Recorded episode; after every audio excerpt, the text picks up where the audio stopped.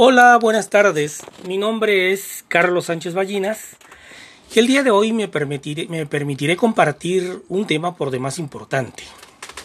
Bien, las organizaciones de la sociedad civil en nuestro país eh, podemos definirlas como grupos de personas sin fines de lucro y que son de gran apoyo a las instituciones oficiales, entendiendo que aunque existan instituciones de gobierno que se ocupan de atender las diferentes áreas de la vida social, política y económica de nuestro país, pues siempre habrá vacíos que escapan a su alcance.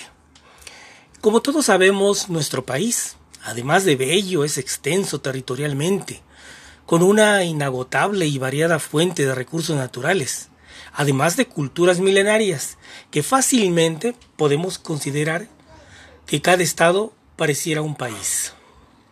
Esto por supuesto es bueno para algunos fines de proyección al exterior. Sin embargo, esta situación ha sido paradójicamente un punto en contra en las aspiraciones de alcanzar con las simples normas jurídicas un México plural, incluyente, democrático, justo y libre. Esta situación eh, es el motivo por el cual surgieran las organizaciones de la sociedad civil, conformadas por sectores de la misma comunidad, con un fin específico respecto a una problemática en particular que atender. Eh, al hablar de organizaciones debemos distinguir para fines de nuestro comentario y sin afán de ahondar en el tema de dos tipos, las organizaciones con intereses comerciales y económicos y las organizaciones de la sociedad civil. Estas últimas sin intereses de lucro y con la firme convicción de mejorar aspectos particulares de una problemática en específico.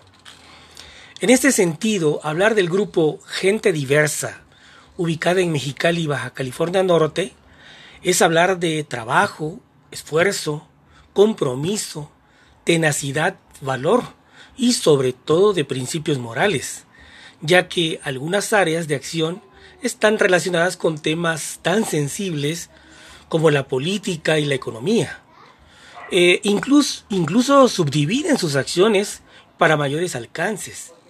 Así, por ejemplo, los conversatorios con candidatos a diferentes diputaciones para que la comunidad conozcan sus perfiles, sus opiniones en lo referente a la igualdad de género, propuestas para sus distritos, etc. También hacen observaciones a las autoridades para legislar a favor de leyes que promuevan mayor seguridad a la ciudadanía. Y otro aspecto importante que se observa en sus prioridades son los sectores económicamente vulnerables. Todas estas acciones realizadas por la organización Gente Diversa han permitido que la sociedad contribuya directa e indirectamente con esta organización civil.